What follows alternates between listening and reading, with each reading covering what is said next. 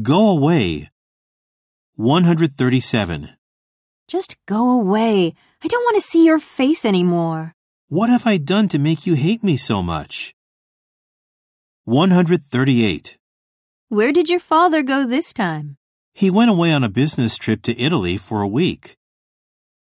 139. Why do you keep rubbing your skin? Because the itchiness of my rash isn't going away.